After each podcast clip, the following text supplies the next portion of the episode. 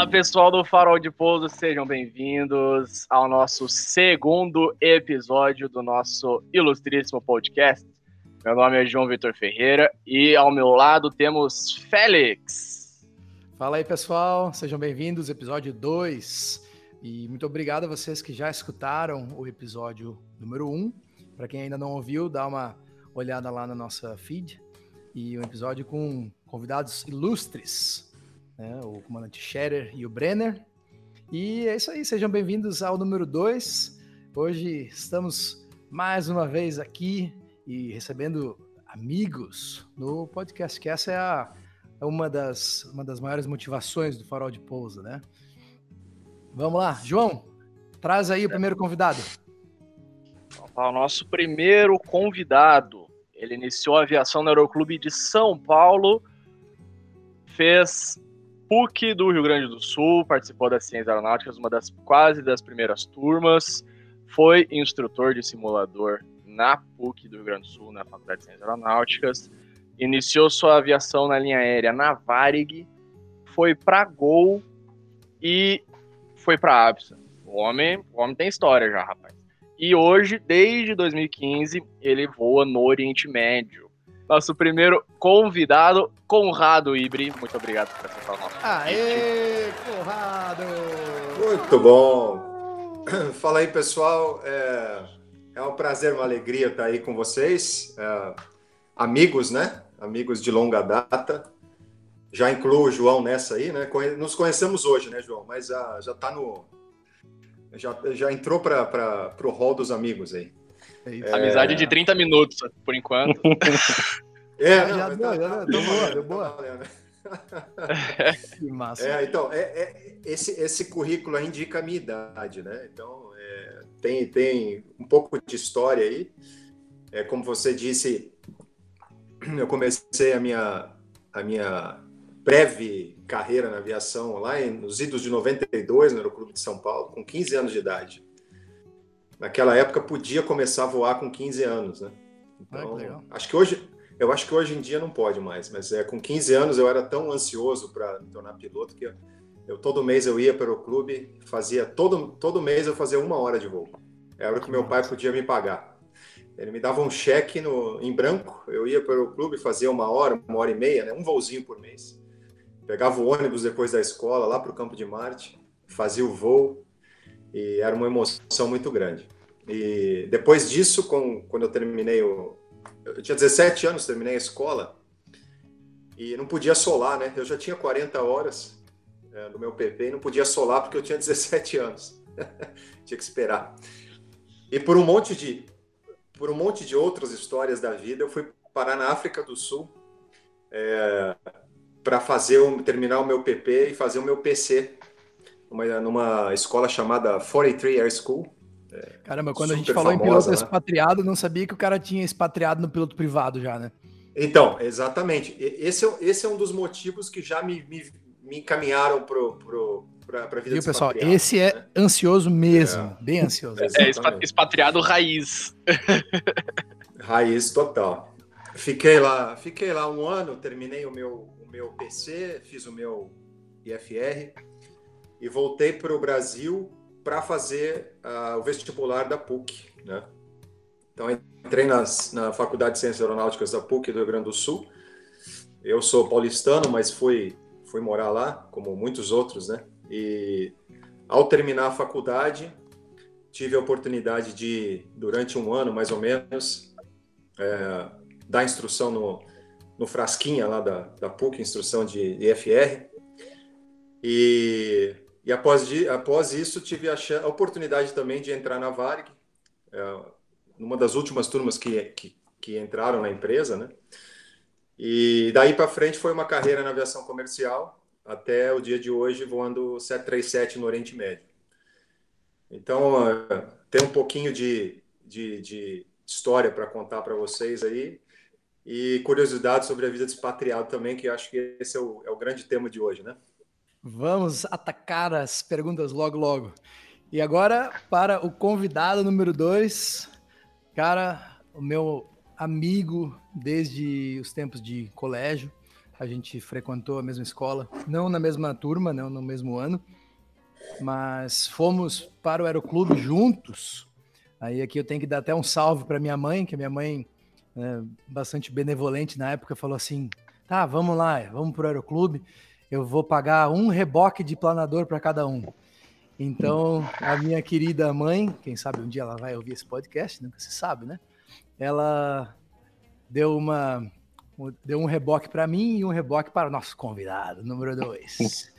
Então, o convidado número dois, cara, é meu amigo mesmo. A gente, muito embora não não voou nas mesmas empresas, a gente fez uma história um pouco né, parecida. A gente começou o PP juntos lá em Blumenau em 2004.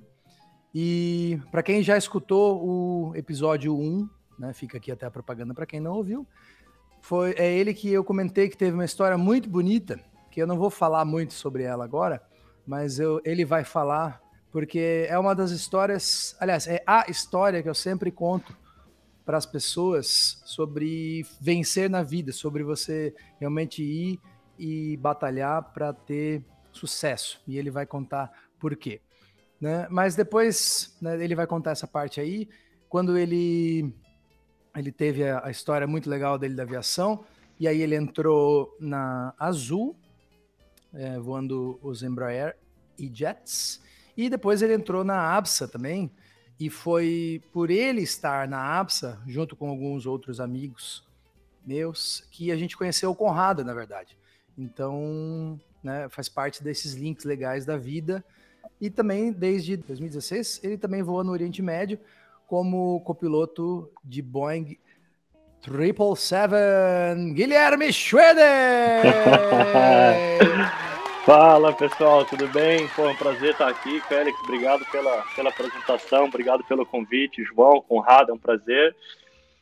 E eu fico, eu fico até um pouco é, não é envergonhada a palavra, mas tanta gente com tanto currículo, né? A minha história foi tão diferente do que a gente escuta, então acho que é legal também trazer um pouquinho desse outro lado de quem não fez faculdade, de quem só voou em aeroclube e também mostrar que dá para chegar lá, né? Acho que eu vou, é vou, vou, tentar passar um pouquinho disso hoje para quem está escutando e dar um, dar um estímulo aí de, de, de esperança, né, para quem está nessa, nessa luta aí que, que eu sei então, bem como lá, é que é difícil.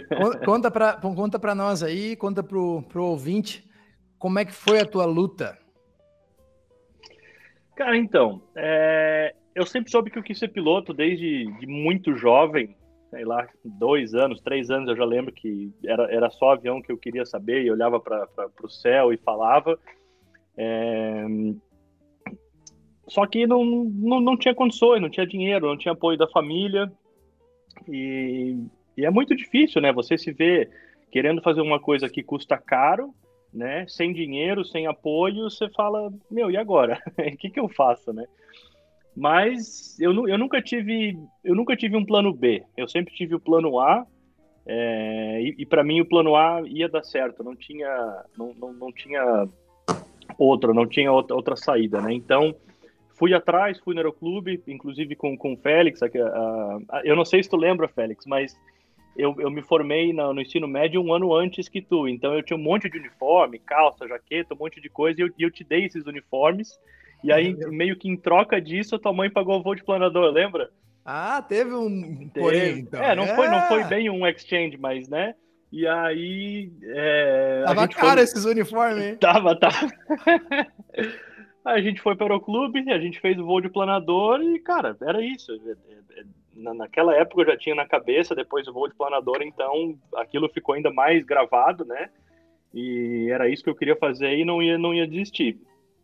Aí eu consegui o curso, eu consegui pagar o curso teórico, na verdade a minha mãe pagou o curso teórico para mim, ela falou, ó, o curso teórico eu até consigo, agora o resto não tem condições. Eu falei, não, já tá de bom tamanho a gente começou o curso teórico, isso era 2004, né? Abril de 2004. Abril de 2004. Isso aí. E aí, no final desse, do, do curso teórico, abriu uma vaga de secretário no Aeroclube. Sim. E, pô, era, era, era o que eu tinha para ficar perto de avião, ficar perto da galera, falar de, de aviação. Então me candidatei para vaga, consegui esse trabalho e daí Sal... fui, ganhava. Nosso, nosso amigo saudoso seu Mário, né? Seu ele Mário. Ele perguntou: e aí, e o, o, Batata? O apelido dele é Batata, né? Vamos, já vamos jogar o apelido na roda também. né? O Mário perguntou: tá, e o Batata? Batata é, é ponta firme? Eu falei assim: é ponta firme, sim, seu Mário, pode, pode contratar. É, então, acho que a gente vai contratar o Batata mesmo. Aí, aí o Guilherme virou secretário do Aeroclube. É, então, e aí o acordo era um valor lá que era bem baixo e mais uma hora de voo. Eu estava mais interessado na hora de voo do que no salário em si, né? E só que foi, foi difícil, assim, era muito difícil porque eu, eu, eu trabalhava, sei lá, um mês inteiro na secretaria para voar uma hora, o salário às vezes mal dava para o resto todo do mês, né? E aí chegava lá um pai com, com, com um filho, ah, quero, meu filho quer, quer virar piloto e quer conhecer o Euroclube aí. Mostrava os aviões, mostrava tudo, ele ia lá negociar com o seu Mário, ah, quanto é que custa o curso aí? Ah, o piloto privado aqui custa 10 mil reais. O cara ia lá, escrevia um checão, 10 mil reais, em 30 e poucos dias o cara tava com o PP formado. Eu falei, cara, como assim, cara? Por que, que eu não tenho isso, sabe? Mas eu, nunca, eu nunca... Lógico que eu ficava chateado com isso, mas eu nunca deixei, eu nunca é, deixei isso me abalar a ponto de desistir ou a ponto de, de, de, achar que eu não ia conseguir. Isso acho que só me deu mais gás e mais garra para chegar lá, né? E, e, e, assim eu fui, cara. Fui fazendo uma horinha de voo por mês, o que eu conseguia guardar de dinheiro fui fazendo. É, até que eu consegui juntar todas as horas do, do, do meu PC, né? PP, chequei PP, chequei, fiz todas as horas visuais do, do, do do, do, do, da parte do PC. E aí eu fui morar nos Estados Unidos. Né, surgiu a, a, a, tal da prova da ICAO, né, onde a gente ia precisar falar inglês para poder voar na empresa aérea. Eu não sabia falar hambúrguer em inglês e eu precisava aprender esse negócio aí. Então, cara, me joguei para os Estados Unidos. Eu tinha mil dólares no bolso, uma mochila nas costas, nenhum cartão de crédito, não tinha passagem, não tinha nada. Fui com a cara com a coragem depois de muitos perrengues, deu certo. Voltei em 2008 e consegui terminar o meu. É, é voltei em 2008. Junho em 2008, consegui terminar o meu PC é, IFR, né? Terminei as horas do IFR e logo em seguida consegui meu primeiro emprego. Foi bem. Se eu, se eu realmente contar toda a história, leva umas, umas três horas, né? Mas gente... um resumão foi, foi esse. A gente pode ter uma, um, um, próximo podcast também para é. falar sobre né, esse, essa dificuldade para quem não tem a condição financeira, e aí a gente explica um pouco mais desses detalhes. Mas é só, já deu para o pessoal ter uma ideia de que, né, que é possível né, você né, é, se formar piloto e que realmente né, você consegue abrir as suas, as suas portas. Né? Às vezes vai ter que forçar, vai ter que se dedicar bastante. Né? E, mas que dá certo, né? É, eu, achei legal que, que, ele. Vai lá, fala aí, Gui. Não, não, eu tava falando que às vezes um, um problema muito grande é do, do, do, imediatismo, né? As pessoas elas querem tudo para ontem e elas querem realizar o sonho de uma vida em, em dois dias e não é assim que funciona, né? As coisas demoram, as coisas elas, elas precisam de um processo para acontecer e eu vejo que tudo que eu passei me trouxe hoje até onde eu tô, com a, com a maturidade que eu tenho hoje, né? Então, é, muita gente se frustra por isso e acaba desistindo, né? De, de, de, não conseguir, ou de não chegar lá, ou de outro foi mais rápido, ou de não ter o dinheiro e acaba fazendo qualquer outra coisa da vida, quando na verdade a única coisa que você não deve fazer é desistir. É só isso. Eu acho legal é colocar dois parênteses aqui que o, o primeiro, você comentou do imediatismo, a gente até comentou sobre isso bastante no podcast anterior, sobre essa questão do, do imediatismo, tá até na, na formação e tudo mais. E para o pessoal, para ter um parâmetro, né, colocando em números, o Gui começou em 2004, o PP, começou a trabalhar em 2004, né, e em 2009 foi que finalizou o IFE, certo, Gui? Uhum, é isso aí. Então foram aí cinco anos de formação, e eu conheço inúmeros casos de gente que fez PP, PC, MultiFR em um ano, um ano e meio, dois. Né? É. E o outro parênteses é, não sabia falar um A de inglês e hoje é, é um dos convidados para ser o piloto, para comentar sobre piloto expatriado. É. Então, assim, é. pro cara que não, tem, não entende nada de inglês, ou pro cara que se acha mediano, tem. Não, não tá perdido a coisa. Né? Não... não, é isso aí. De maneira alguma. Uhum. É só é bem o que o, o Gui falou, é questão de ir atrás, porque temos um exemplo claro aqui do que do que, que dá para fazer se o cara tiver tiver vontade de ir atrás, né? A gente tem um, um, um podcast que a gente escutava muito na, na época de preparação para a linha aérea no exterior, que talvez alguns já conheçam, que é o APG, né? O Airline Pilot Guy. E, e o APG, cara, esse, o, o comandante do APG, ele é muito, muito legal. E para nós hoje é uma alegria poder fazer um podcast né, até meio parecido, né, Gui? Com o que o APG é, né? E como que o APG foi para nós, né? E lá uhum. no APG tem um cara que é o Miami Rick, né? É, e o Miami Rick, ele vir, ficou amigo do cara e ele volta e meia volta no podcast. Então, né, a gente está com essa ideia já de que volta e meia a gente pode chamar os convidados novamente. Né? Então, a gente pode chamar o Gui né, mais uma vez, pode chamar o Conrado, o Scherer, o Brenner e outras pessoas a gente vai poder ir repetindo. Mas vamos lá, vamos começar a falar e sobre. Po, po, posso só, só, só, um parênteses do, do Miami Rick? Lógico, lógico. É, ele, ele voava 767 também, depois ele foi para o 777 e hoje ele voa 747 na, na, na Atlas, né? Não sabia, que legal. E um dia eu estava em Hong Kong, no café da manhã, aí tá lá comendo meu café da manhã, naquele, naquele fuso horário que ninguém se entende, né? Você não sabe se é dia, se é noite, se está jantando o que está acontecendo. Eu olhei para o lado assim, eu falei, porra, eu conheço esse cara. Aí eu falei, vem cá, tu não é o Miami Rick? Ele falou, só. e legal. aí a gente ficou, fiquei conversando, pô, ficava, eu escutei muito podcast antes de sair do Brasil e tal. Aí a gente trocou uma ideia lá e ficou por isso. Até acho que, eu já, acho que eu já tinha comentado contigo essa história, mas foi bem legal, assim, de escutar o podcast tantas vezes e num dia, num café da manhã em Hong Kong, eu cruzei com um cara lá, sabe, no pernoite. Eu achei bem, bem bacana. Aí, ó, já uma experiência de, de piloto expatriado compartilhada ao vivo aqui com vocês. é. Bom, vamos lá. É...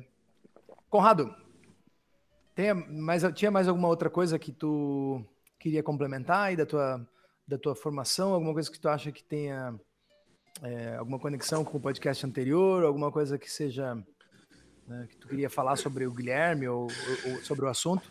É, olha, bom, sobre o Guilherme, a gente, o que a gente, nossas vidas se cruzaram ali. É, cuidado, é, lá, lá, vem, lá é, vem, não. lá vem. Tem, tem, tem, coisas que, tem coisas que ficam assim, off records, né? A gente fala. Falamos antes aqui de começar o podcast, né? Lembramos das histórias. Né? O, o que é... acontece na cabine do avião fica na cabine do avião. especialmente, especialmente num avião cargueiro, né, Gui? Exato. É, mas, é, bom, sobre formação, né, é, eu, eu acho muito legal a história do Gui, eu já conhecia, e eu acho assim que é, existem, existem diversas formas de você chegar ao mesmo objetivo, né? É, e, e, o grande, o grande lance da, da, vida, especialmente num ramo que é tão passional como o nosso, né? É, eu acho que todos assim todos, nem todos, mas assim, pelo menos no Brasil, né? Quando a gente voa voar fora, a gente percebe que tem gente que vê isso como um business, né? Poucos, né? Mas é poucos.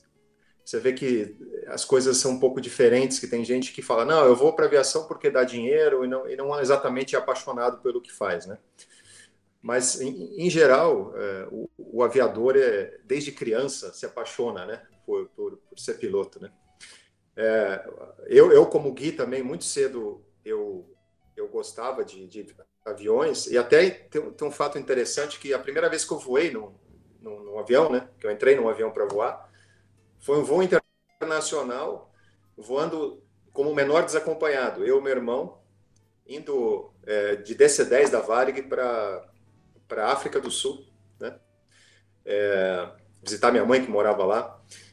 Eu, como menor desacompanhado, com 10 anos de idade, meu irmão com 7 na época, e eu pô, fiquei assim maravilhado com, a, com aquele ambiente. E como menor desacompanhado, tinha uma comissária dedicada para cuidar da gente, né? Que era maravilhosa, era linda. Eu me lembro que foi a primeira vez que eu tive que eu tive a percepção de, de estar de frente de uma mulher linda, né? Mas como eu também estava apaixonado pelo é, pelo ambiente do, do avião, pedi para ir na cabine. E foi muito legal, porque eu fui na cabine E passei umas duas horas lá na cabine com a tripulação da Varig, é, tipo, me mostrando todos os, os, os, botões e como é que era, como é que não era, perguntei tudo e tal, foi muito, muito bacana. Voltei para o meu assento e falei para mim mesmo, é isso que eu vou ser da vida, eu vou, eu vou ser piloto de avião.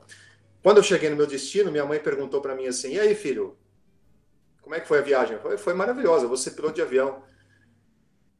É mesmo? Você gostou tanto assim? Eu gostei muito. Ah, mas por que você quer ser piloto de avião? Porque eu quero casar com uma comissária dessas aí. então, eu não sei, eu não sei se eu me apaixonei, né, pela comissária, me apaixonei pela cabine, pelo ambiente, mas aquilo ficou, ah, óbvio que aquilo ficou tanto na, na, na, minha cabeça que eu falei, não tem outra opção de vida, né? É, e eu acho que é, quando a gente tem esse brilho no olho, né, a gente tem que tem que realmente correr atrás. É, a fase que eu ouvi o podcast anterior de vocês e vocês comentaram sobre o momento atual, né, da que a gente está vivendo, Covid, né, e tudo. É, a aviação é cíclica, né? Já passamos por fases assim parecidas em termos de dificuldade de emprego e tudo. Mas assim como a gente está numa baixa muito grande agora, em, em seguida a gente vai estar tá numa alta, né? E a gente tem que persistir e, e seguir o nosso sonho, porque a, a, profissão ela é, ela é absolutamente maravilhosa. Né? É, em janeiro desse ano, é, eu fiz 20 anos da, do meu primeiro emprego, né? De, de, quando eu entrei na Varig, né? São 20 anos, é, é uma, é uma vida, né?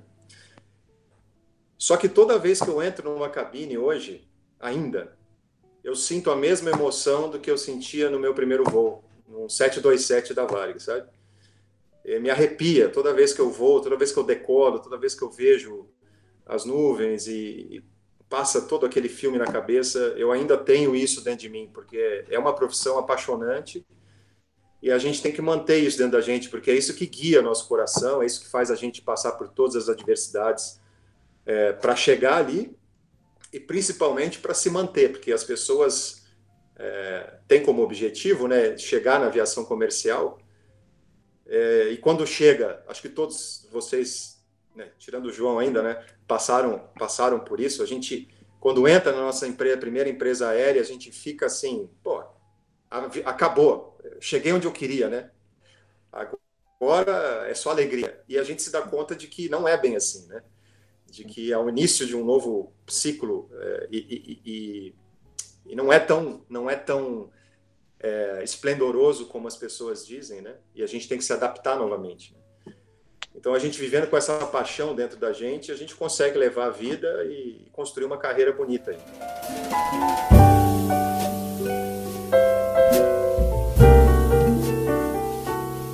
Conrado, pegando um link do que você falou, de que o primeiro emprego ele não é o fim, ele é um novo começo, né? Você Exato no, no Brasil você voou em três empresas, certo? Varig, depois a Gol e depois a, a última do Brasil, a APSA. Vamos, vamos colocar em, em, equipamento que todos conhecem, né? A APSA voa 767. É um equipamento bom, né? Wide body. É, o cara no Brasil voando wide body, poxa, aquele, aquela sensação massa de estar voando um avião grande. Como que foi essa tua decisão? Quando que veio esse estalo de não, eu quero morar fora do Brasil, quero começar minha vida em outro local. Como que foi essa, essa transição, essa decisão? Olha, foi, foi tem muito assim com desprendimento é, como como como pessoa desde jovem, né? Como eu falei, fui morar no exterior para para fazer é, meu curso de piloto e para aprender inglês também, né? Foi esse o objetivo. Isso me fez sair de casa, é, fiz a faculdade como paulistano, fui cursar a faculdade fora, fora de São Paulo, ou seja, é, morando sozinho e tudo. E logo que eu entrei na Varig, eu passei por esse, essa, esse deslumbramento, especialmente porque era a maior empresa da América Latina, né? É, uma das maiores do mundo e era o sonho de todos os pilotos, né? ou uma grande maioria, entrar na Varig. Mas eu entrei no momento que a empresa já estava é, numa é, assim, numa ladeira descendente muito forte, né? E, e, eu me decepcionei muito é, com a minha expectativa, né? não com a empresa em si, mas com as expectativas que eu tinha sobre o, o emprego e sobre a empresa, né? exatamente por ter, achar que aquilo teria, que a minha vida estava feita, né? E na verdade eu me dei conta que eu estava começando a vida, né? E pelo fato da empresa não estar tá bem economicamente e, e, e já é, já dando indícios de que estava é, perto do final, né? Eu comecei a olhar oportunidades fora do país, porque eu, eu a gente vivia um momento em que as empresas estavam fechando, né? Como foi comentado no, no episódio anterior também, né? Transbrasil fechou, VASP fechou, né? A Varig tentando se manter. É, eu, bom, eu naquele momento, eu, isso era em 2001 ainda, eu olhei para fora e vi uma empresa, né, dos Emirados Árabes, chamada Emirates, que não é uma empresa que eu trabalho hoje, né, mas é, tinha na, na faixa, tinham menos de 30 aviões na época. E eu falei, bom, eu apliquei para aquela empresa, apliquei para Emirates lá em 2001, a primeira vez que eu entrei no, no, no site deles, e falei, bom, se der alguma coisa aqui, eu vou tentar trabalhar numa empresa no exterior, porque eu achava que era o futuro. É, Dubai tinha acabado de, de lançar o Burj Al Arab, é aquele hotel é, seis estrelas, né? A Palmeira, ou seja, tinha muita propaganda em cima de Dubai, né? E eu fiquei com aquilo na cabeça. Obviamente, na, eu não tinha nem experiência na, naquela época para entrar na empresa, eu não tinha nem os, os mínimos requeridos. Mas isso ficou na minha cabeça ao longo do tempo e desse, eh, os acontecimentos me fizeram continuar no Brasil, né? Eu, eu, eu não tinha olhos para outro lugar senão é, a Emirates. Então, fui fazendo minha carreira, acabei é, por escolhas, né, tendo a oportunidade de voar um equipamento maravilhoso que é o 767, uma empresa maravilhosa que realmente é, assim deixou coisas muito muito positivas e eu tenho um orgulho de dizer que eu trabalhei é, na APSA, que é uma empresa fenomenal, que tinha pessoas incríveis, né? Conheci muita gente é, especial, voando, fazendo uma aviação é, assim sem igual, né? É, num equipamento especial. Então, eu estava no topo da, da, carreira, né? Eu era comandante de 767 numa empresa maravilhosa, com, com colegas maravilhosos, nem parecia um emprego, né? De tão familiar vocês, que aquilo era. Vocês né? falavam tão bem que até eu queria ir, ir para lá, lembra? Vocês... É, é, lembro. Foi muito legal, é, cara. Isso aí. Mas, mas enfim, eu estava eu tava no ápice, assim, né? É, mas eu tinha isso dentro de mim, de que eu precisava, precisava ir para o exterior. É, aí vem a vida familiar, né? Então, quando você, quando a gente começa a nossa vida profissional, é, especialmente na nossa área, né? 100% do nosso foco está é, tá no, no, na profissão, né? A gente não, não pensa em outra coisa que não avião, avião, avião, né? Eu tenho certeza que muita gente no início da carreira, mesmo depois de entrar na empresa aérea, chega em casa e vai para o Flight Simulator, né? ou ou, ou para fazer, fazer de novo o voo que já fez, ou para fazer o próximo voo no Flight Simulator. Né? Tem gente que ainda faz isso, né? Depois de muitos anos. Né? E é bom, é bom, é bom. né, né Félix? Vou te, vou, Mas, vou te dizer uma coisa. É, e aí, e, então, eu, eu, só que eu queria ir para o exterior, e, só que eu estava dizendo sobre, a, sobre a, a, questão familiar, né? Com o tempo, a gente vai, é, vai amadurecendo, é, casado, começa a ter filho, né? E você começa a contrabalancear essa prioridade que você dá, é, a, não a prioridade, mas a importância que você dá para a tua carreira, né? É, com é, a dedicação que você dá à tua família, né? E eu cheguei num momento em que eu eu estava numa posição extraordinária e não me sentia feliz. É, e eu não conseguia entender isso. Eu só fui entender uh, depois de fazer um, um FaceTime é, lá, em, lá de Miami com, com, com os meus filhos, né? E a minha filha chorando, assim, de saudade de mim, e eu chorando também, né? É, e meus amigos me chamaram para sair, para ir passear lá em Miami, fazer alguma coisa, e eu não quis aquele dia, porque eu estava me sentindo mal.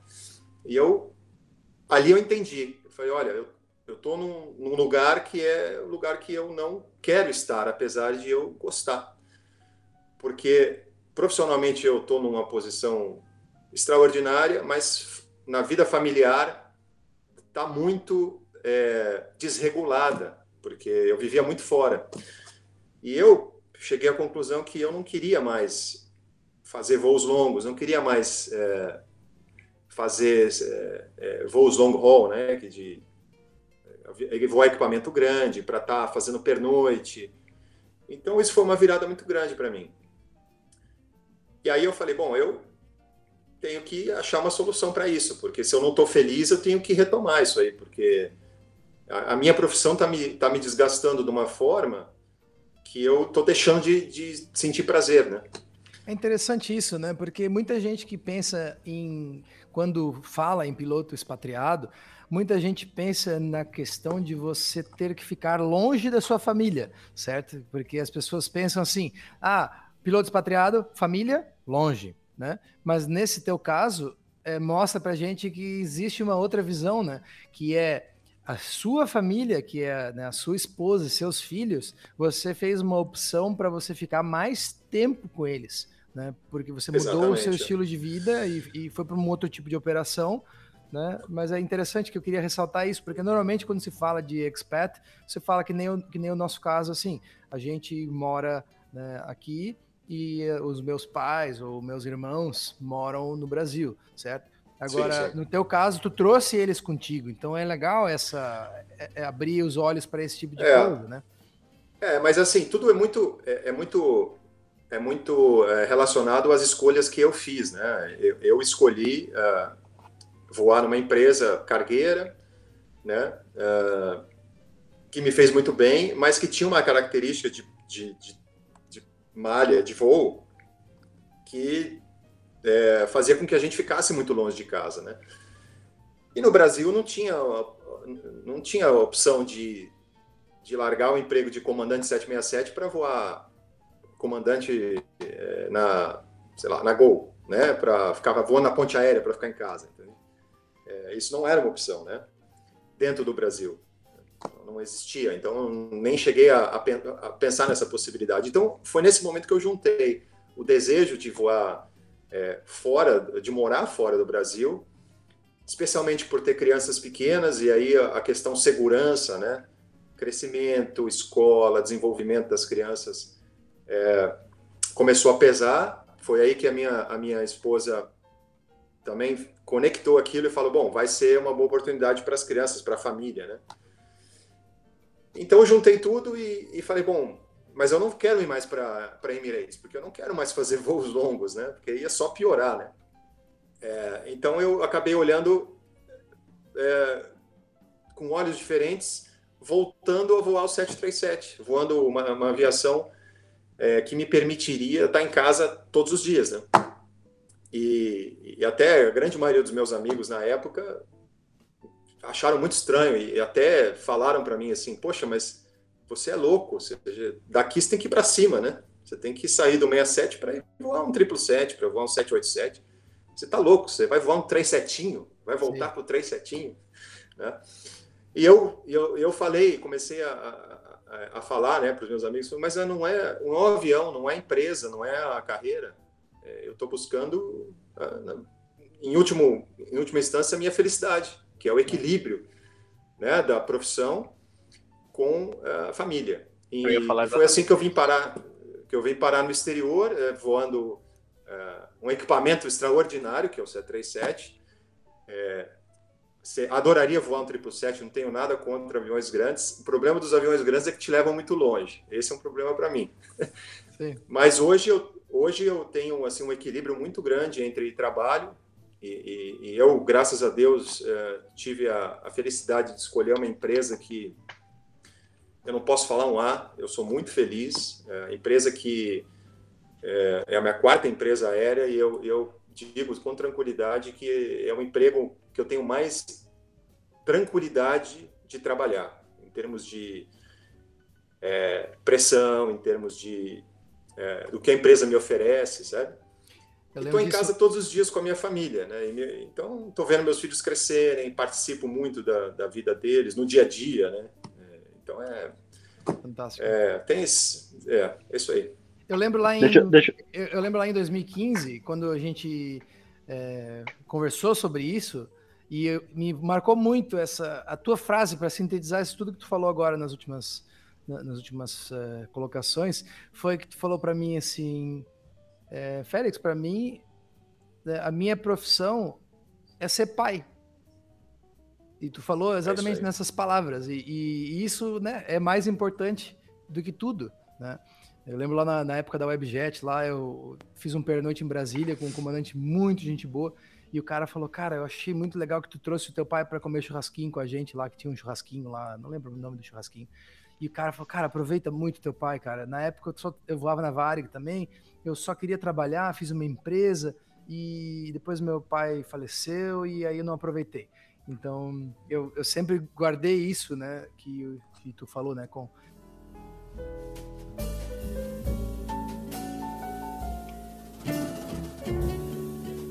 Agora eu queria perguntar para o Gui, para mostrar um pouco agora uma outra visão de como foi para ele fazer essa transição uh, e como que ele chegou no momento de, de, de, de expatriar porque eu sei também como eu me senti na época que eu comecei a pensar nisso. Né? A gente dividia apartamento lá com um outro amigo meu que que está aqui, que é teu colega de trabalho, e ele falou também muito isso, cara, eu quero casar eu quero ficar em casa. E aí ele foi voar o 737 e eu falei para ele assim, cara, eu quero, né, eu vou querer ir pro pro, pro, pro um wide e então vamos, seja o que Deus quiser, daqui a pouco a gente a gente se encontra lá, né? Mas para mim, né, o meu processo de, de maturidade, de, de maturar a, a, a, questão da transição de você sair do Brasil demorou um pouco mais. Então, assim, pra, são várias, né? São várias várias particularidades de cada um. Então eu queria perguntar para o Guilherme para trazer esse contraponto, né? Como é que foi para ele, o que, que ele pensou, por quê, qual momento da vida que ele estava. Então, é, eu acho que foi um processo, né? Porque quando eu entrei na, na Azul, eu não, eu não fazia ideia nem que esse tipo de aviação existia, de certa forma. Né? Para mim, aviação internacional era o cara que tinha voado na Varg, o cara que voava na TAM. E aí, quando eu comecei a voar na Azul, a, a Azul ela, ela entrou uma, no, no, mercado, ela deu uma oportunidade para pilotos brasileiros que tinham voado na China, que tinham voado na Coreia, que tinham voado em uma porção de lugares que estavam ainda fora do país e estavam querendo voltar mas era, era o cara que já tinha voado na Varig, era o cara que já tinha voado um monte já, e já estava né, de, de, de, saco cheio de ser copiloto, e ele falou, não, agora a Azul está contratando um comandante, pô, é o meu país, eu vou voltar para lá. Então, eu tive muita, muitos voos na Azul com esse tipo de gente. O cara que estava fora, que voltou e era, e era comandante na Azul para né, tirar a carteira, para voltar para o país, enfim, cada um tinha, tinha o seu motivo.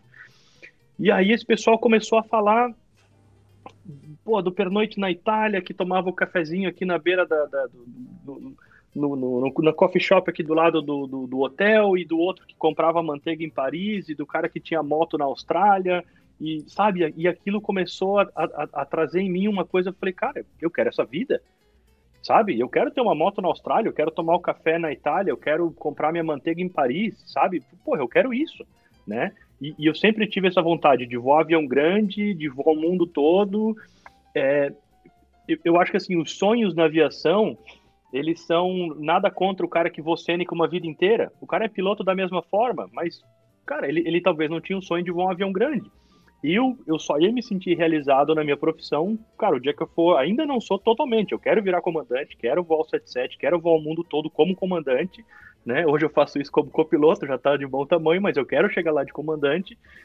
E, e foi mais ou menos isso, assim, foi é, foi pela, pela vida, né, que isso te traz e pelo, e, e, pelo sonho, pela, pela realização desse sonho, né. E, no entanto, que eu estava na Azul, eu tinha acabado de entrar na Azul, tinha 24, eu acho, 23 anos de idade, e, e logo eu saí da Azul, eu fiquei um ano e meio na Azul só, porque eu falei, meu, o Embraer não vai me levar a lugar nenhum, né? Porque ele, ele é, tinha menos de, de, Acho que ele acho que ele tinha 52 toneladas, peso é, máximo de decolagem, tinha, mas não contava, né? Mesmo, é. uma, uma, época não contava, mas depois fizeram o E2 e aí acho que começaram a contabilizar, né? Mas é, quando a gente estava se preparando, quando... tinha uma restrição mesmo, é verdade. Isso, quando as empresas precisavam, é, o, a carteira do Embraer valia, aí outro dia não precisava. Então eu Vocês falei, podem... cara. Só fazer um parênteses pro pessoal que não. Eu sei o que vocês estão falando, mas tem gente tá. que vai estar tá ouvindo que não está entendendo esse lance do peso. Vocês podem tá. explicar tá. por que, que é importante saber o peso do, do avião? É, então, o que, o que, que acontece? É, as empresas, elas pedem, por exemplo, assim, é, é, elas pedem um, um, um, um, tipo de avião, ou você voa o, o 320 ou o 737, né, que são aviões mais pesados. É, se você não tem nenhuma dessas duas carteiras, você tem que ter voado um avião com, com peso máximo de, de decolagem de mais de 50 toneladas, né? Então, para provar que era um avião grande, que era um avião complexo, que levava bastante passageiros, né, que, que seria similar a um, a um 737 ou um A320. No caso, o Embraer. Né? Eu acho que, se eu não me engano, o 195, o peso máximo de decolagem dele é 52 é, toneladas. Né? Mas, às vezes, as empresas aceitavam e, às vezes, não. Então, é... nessa hora eu pensei, eu falei, bom, eu tenho que achar um avião maior. Eu tenho que sair daqui, eu tenho que achar um avião maior, porque se eu realmente quero sair quero, e quero essa vida, eu tenho que tirar uma carteira de, de, de Boeing, né? Ou, ou de Airbus. E foi justamente na época que surgiu. A, a, na verdade, o Félix tentou fazer a seleção da APSA, né? E fez até acho que entrevista, não sei como é que foi, mas é, como estava em fusão, a LAN e a TAN estavam em fusão, eles não iam aceitar nenhum piloto vindo da TAN. Pois então é. já falaram pro Félix na hora, falou, ó, nem, nem adianta tentar porque vão, vão barrar lá no, no, no escritório, ninguém vai te aceitar. E aí, cara, eu tava, sabe, naquela assim, puta, será que eu faço ou não faço? Ah, mandei meu currículo lá, me chamaram, fiz a seleção e entrei. Mas a, a decisão dessa, dessa mudança eu lembro que quando eu fui pedir as contas da Azul, cara, eu, eu no carro dirigindo, indo pra, pra, pra Barueri pedir as contas, eu chorava igual uma criança pequena, cara. Eu falei, meu, eu tô acabando com a minha vida, eu lutei tanto por um sonho e agora eu tô indo pedir demissão, cara, da empresa aérea depois de voar um ano e meio, sabe? Eu falei, cara, o que que eu tô fazendo? Que, que, que maluquice, né? Mas, lógico, depois passa, você volta à realidade, entrei na APSA, comecei a voar e Toda vez que você vai, vai mudar de empresa aérea, né, é um, é um problema, assim, né? Tipo, você coloca muita coisa na balança, é, é, é, é complexo, né? Tem várias, vários é. prós e contras, né? E faz. E aí, é. imagina quando você soma isso, né, na questão de, de, de ter que trocar de país, né? E, e é. mudar completamente teu estilo de vida, né? Vamos. Ah, fala. Não, não, e aí, aí eu queria falar, de, depois disso, eu, eu, até acho que eu fiquei muito tempo. A minha ideia sempre foi voar fora também. E eu fiquei na APSA durante quatro anos, né? E eu achei que eu fiquei muito tempo, né? Eu, eu, às vezes eu acho que eu deveria ter saído antes, às vezes eu acho que eu deveria ter saído depois, mas. É, porque você fica com aquela, com aquela sensação de será que eu vou dar conta? Será que eu vou conseguir, né? Puta, eu faço um voozinho aqui daqui para Miami e tal, pô, beleza, já é Estados Unidos, mas pô, será que eu vou dar conta de atravessar um oceano, de entender tudo, de, sabe, daqui, daquele monte de coisa? Então, quando eu fui fazer a minha seleção, né, eu tinha mirado na, na numa empresa, fui fazer minha, minha né, me preparar para o processo seletivo. Cara, eu acho que eu não conheço ninguém que se preparou tanto. Eu, eu estudei igual um maluco, eu comprei tudo que eu podia comprar, eu fazia aula de inglês com três, quatro professores diferentes ao mesmo tempo. Eu aluguei o simulador da CAI. Eu fui lá na CAI alugar o simulador da CAI do 777, pagando em dólar, para usar o simulador e treinar no simulador. Eu não fiz em casa no, no, no Flight Simulator. Eu fui na CAI alugar o simulador, entre outros, sabe? Então eu me preparei. Assim, a minha preparação durou o quê? Praticamente dois anos, sabe? Estudando, fazendo e correndo atrás para chegar lá e dar com a cara na porta. o Félix acompanhou bem conta, essa história. É... Eu fui fazer, fui Sabe, fazer seleção. Um, muita gente acha que história, a, a história contada, né, de, né, do presente para trás é história de sucesso, né? Tava uhum. conversando isso com o João, né? Ah, tua história é de sucesso, mas é porque ninguém viu os tombos que você tomou. Você Exatamente. viu que você tá, você tá com a camisa do time ali, tá bonito, pá, tá jogando, mas ninguém sabe os tombos que tu tomou no treino, entendeu? É, é na, na, verdade, assim, o que, o, que, o que aconteceu, acho que eu nunca vou saber, né, o que aconteceu, mas eu fui para Dubai fazer a seleção e são é, o processo seletivo são, são dura vários dias, né? Aí no primeiro dia testes, é, provas, prova de matemática, prova de física, dinâmica de grupo e ia passando por uma, ia passando por outra, ia sendo aprovado, porque quem não é aprovado dali já vai embora, né? Já, já fica para trás, só chega no final da seleção quem realmente é aprovado, né? Fiz o simulador, fui aprovado, fiz todos os testes, é, e aí no final do segundo dia lá o cara falou: ah, parabéns, você está aprovado, agora você pode fazer o exame médico. E, cara, quem que vai fazer um exame médico se não vai ser contratado, né? Gastar dinheiro à toa. Pô, fui fazer meu exame médico, o exame médico foi aprovado, tudo certo, pô, comemoração, uhul, tô empregado. Aí a gente, lógico, quando a gente tá fazendo seleção, todo mundo se troca e-mail, né? Ah, beleza, ah, fui chamado. Então, sei lá, menos de uma semana, pô, fui chamado, já, já contataram meu, a minha pessoa de referência aqui, fui chamado, fui chamado, fui chamado, fui chamado, e eu lá, pô, nada ainda. Isso, passaram cinco semanas, eu recebo, eu lembro que eu estava dormindo, acordei assim, ah, muito obrigado pela sua seleção, a gente não vai dar continuidade ao seu processo, boa sorte na próxima. Eu falei, caramba, meu, como assim? Né? E eles não, claro que não dão motivo, não, não, não falam nada, acharam alguma coisa no meio do processo que não serviu para eles. E, e essa foi o maior pé no peito na aviação para mim, assim, foi o meu maior, meu maior tombo na aviação. Na verdade, que inclusive foi o único tombo na aviação até hoje foi esse, né? E foi, foi bem, foi bem difícil assim para mim não ter passado nessa seleção porque todos os últimos anos da minha vida eram tinham sido focados só para isso, né? Então a frustração é muito grande.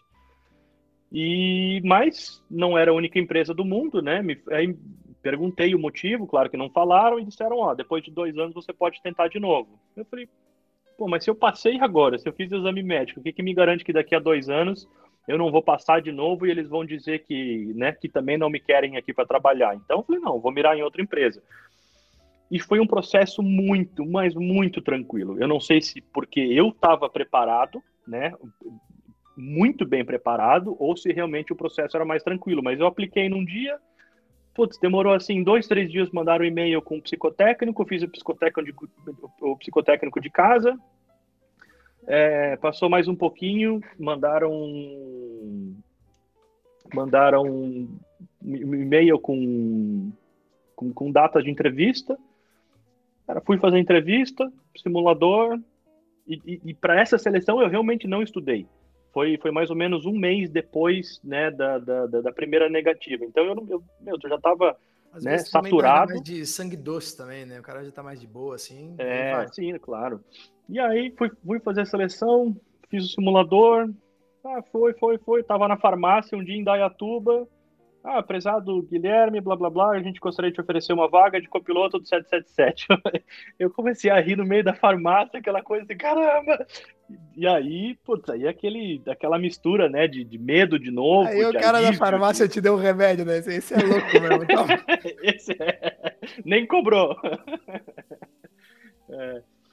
E, foi mais ou menos isso, assim. Foi então para mim ter saído do país foi uma mistura de tudo, assim. Mas é, é, é, o, o, lifestyle, essa coisa de viajar, me encanta. O voo ao avião grande me encanta. Eu olho para cima, assim, eu vejo aquele motorzão, eu vejo aquele avião comprido. Puta, é um negócio sensacional, sabe? Igual, igual o Conrado falou, chega a arrepiar, né? Maravilha. Meu querido, é... bom, eu acompanhei de perto né, essa história. Então, eu tenho muito, muito orgulho. Né? E, a, é, posso, e a parte, uma das partes é. boas é que a maquete do 77 que eu comprei para te dar ficou para mim, né? Então, Isso. Assim, eu comprei uma maquetinha para ele, mas eu fiquei é. com ela aqui em casa. Dá, deixa, deixa eu fazer só um, só um parênteses que eu acho muito legal é, do, do, pano preto, né? Ontem tu falou que tu não gosta do pano preto e tudo mais. Eu acho que tem, tem muito disso na aviação. É, muita gente que não, não que eu não sei se é medo da, da competição ou, ou quer ver o outro falhar, o cara faz um pano preto, não conta, não fala. E o que eu achei muito legal na nossa época é que a gente, a gente se uniu num grupo de, de, de pilotos que estava querendo sair e cada um que fazia a seleção, tanto do dia 1 quanto do dia 2, a gente gravava um áudio de, meu, de quase 10 minutos, né? para ajudar o próximo e tudo mais. E eu fiz isso também, falei de todo o processo. É, e vieram muita gente na minha casa em Dayatuba, veio gente que hoje, inclusive, está voando aí com vocês, amigo nosso da ABSA. Pô, mas me conta desse processo, como é que foi, como é que não foi. E eu, cara, passava horas explicando, horas falando, o cara ia lá fazer a seleção, passava e hoje está voando. e eu, sabe? Mas, mas assim, eu fico feliz por ele. Não, isso, isso, não me, isso não me trouxe ou não me deixou uma não, pessoa negativa, ou não me, né? Eu acho que isso, isso é eu muito importante quando, quando passar entrei, também para a galera. Quando eu entrei aqui, é, aliás, antes de entrar, na, uma das primeiras frases que o, um dos comandantes aqui é, da avaliação falou foi justamente assim: é, pessoal, aqui a gente tem vaga para todos vocês. Então, vai continuar tendo vaga para todo mundo. Então, assim, fiquem tranquilos e deem o seu melhor. Porque você não está competindo com o cara do lado. Você está competindo com você mesmo. Isso. Então, isso que o Guilherme está falando, assim. E isso é uma coisa interessante, que a, a gente sabe que a gente tem bastante é, ouvinte, né? Bastante gente que, que nos acompanha do Farol de Pouso, que está na, na fase inicial da sua carreira, PP, PC, IFR Multi, JET. E às vezes as pessoas têm muito pano preto e muita hierarquia dentro de aeroclube. E aí depois quando tu vai para fora, especialmente quando você vai né, ser expatriado, é, que, que aqui você tem que estudar um pouco mais, porque os simuladores é, normalmente são mais difíceis e, e, e, o seu emprego e a sua vida, a sua carreira e a, e a, a vida dos seus filhos, né, da sua esposa, tá tudo na tua mão. Então, assim, as pessoas se ajudam muito aqui fora. É. E, isso é uma pena que as, eu vejo, assim, que quando eu e o Guilherme a gente estava lá no PP, nossa, o Guilherme era um pano preto danado, né? Que ele não queria me passar a prova de regulamento. Não, brincadeira. Mas, enfim, é verdade, né? A gente Pô, tá, sabe. tá entregando aí a. a gente... entregando então, o passado, meu. Ó, vamos, vamos lá, pessoal. É, galera aí do Aeroclube, né? Do PPC FR Multi, do CIAX, né? Tira o pano preto, vamos se ajudar. Pô, essa semana aí um, um aluno meu de, do, do curso de inglês falou assim: Ó, oh, cara, a gente fez um grupo de estudo muito legal no, no, no Aeroclube, a gente foi estudar inglês. É, sabe, isso é legal, isso é muito legal. Isso é uma coisa assim que a gente vê bastante no exterior, né? Me corrijam se vocês enxergarem isso de uma maneira diferente. Mas, por exemplo, no Brasil a gente não sentava para discutir simulador e, pô, como é que foi a tua sessão? Conta para nós. Aqui é um pouco mais comum e é quase que mandatório, assim. Um passa o briefing para o outro e senta junto e discute, assim. Posso, posso só fazer um, um, um complemento? No podcast de ontem foi, foi, foi comentado muito sobre macetário, né? E, e, e, sim, todo mundo tem, aqui tem, em qualquer lugar tem o tal do macetário, mas. E tem a pessoa que vai estudar só pelo macetário, como ontem foi dito, o cara vai dar com a cara na parede, né? Mas às vezes é, é, é importante você. É, é o, que, o que, que eu gosto de fazer? Eu pego o macetário da pessoa, né? E estudo em cima daquilo o, o que pode cair no simulador, né? Na APSA era, era uma. Era uma era, era um pano preto do simulador, era pane atrás de pane, era pane hidráulica junto com pane, sabe? Era aquele, literalmente aquele barata voa dentro da cabine e você tinha que estudar tudo, né? Hoje em dia a gente sabe que a gente tem, é, é, mudou, né? Antigamente é, o simulador era, era o que vinha na cabeça do instrutor e hoje tem um cronograma que tem que ser seguido pela, pelas normas e regulamentações dos países e tudo mais. Então, a empresa te fala, ó, nesse simulador vai ter pane de motor, vai ter pane hidráulica, vai ter, é, né? Mas ela não te diz o que que vai ter. Então você, pô, vou, estudar todo o sistema hidráulico, vou estudar o checklist do sistema hidráulico, né? Então você você deixa isso isso pronto. E lógico, quando alguém sai do simulador, ele fala, ó, oh, pô, tive isso, tive falha no hidráulico direito, seguido, sabe? Então você começa a, a, a comentar. E isso é muito bacana, sabe? Porque dentro do simulador, você não está competindo com ninguém, cara. É você e você, entendeu? Você está junto com o comandante para fazer o trabalho dar certo, né? E, e é isso. Eu acho que essa mentalidade tinha que acabar, sabe? Porque não, não, você não está competindo com ninguém, na verdade, né? E falou, falou de, de pane. Vou mudar um pouquinho de assunto, mas mantendo na questão técnica, assim, de comentou de pane hidráulica, pane elétrica, isso, aquilo. Queria puxar pro Conrado agora, já que ele tá meio quietinho, mas também vocês voaram equipamentos parecidos. Pergunta, tenho certeza que muitos ouvintes devem se fazer essa pergunta. Que, que é, é mais difícil voar um avião maior, um avião wide body? É mais fácil? É a mesma coisa? Quais são as diferenças quando você transiciona para um avião mais, de um menor para um maior? Basicamente, é, um avião maior ele é mais fácil de voar, né? Porque você tem mais coisas para gerenciar no voo, né? Então, os aviões maiores, eles, por fazerem via é, é, viagens transatlânticas e transoceânicas e é, ETOPS, né? Que é o ETOPS é você voar avião bimotor é, em cima da água por mais um certo tempo. É, eles têm mais redundância, né? Então, sistemas é, básicos, como hidráulico, como elétrico, é, são, são, eles são, são mais redundantes. Então, você é, é, tem mais, vamos dizer, segurança do sistema em si. Né? E o, o, a carga de trabalho no avião, por o avião ser é, mais automatizado, em, geralmente, ela é reduzida. Entretanto, quando você vai fazer uma viagem mais longa, né, transoceânica, você tem muito mais questões de regulamento de tráfego aéreo, né? você tem que monitorar é, muito, muito é, é, bem feito faz, é, o, o, o, gasto de combustível, é, você tem que monitorar o descanso da tripulação. Né? Então, o gerenciamento do voo, né, que não é a parte da pilotagem em si, ele acaba sendo maior.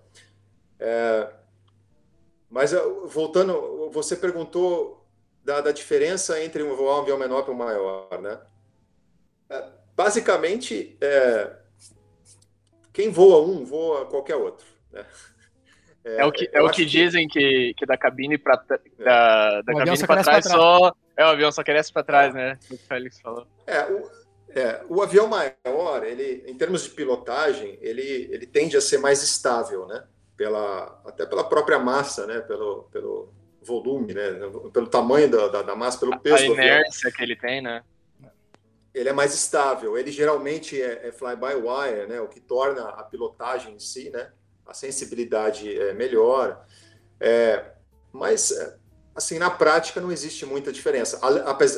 Assim, uma diferença bem, bem gritante entre um avião pequeno e um maior é o espaço na cabine, né? O é. espaço da cabine de um, de um 737 é, é, é feito para piloto, para quem é jockey de, de, de, de, cavalo, né? Porque se você tem mais de um metro e meio no 737, você você tá, você tá com problema, né? Você deixa, é, você deixa já, a cabeça no, no, no switch ali, né? Você vai sentar, é, você deixa a cabeça. Uh, você leva um switch junto contigo. É. Já, bota, já o, bota o gerador na barra, né? Já o 767 é. a gente fazia um baile dentro da cabine, né? É, o, Esse, o 767 tem uma característica muito interessante, o cargueiro de fábrica, né? É, não os aviões convertidos. Ele tem a maior cabine é, da, da, da, aviação comercial, tirando aqueles Antonovs lá, lá que aquilo lá deve ter um, uma, um, um quarto de uma, um apartamento dentro da cabine, né? Mas ele tem uma cabine muito grande, porque tanto o banheiro como a, a galley, né, a cozinha, ela é integrada na cabine do 767 cargueiro de origem.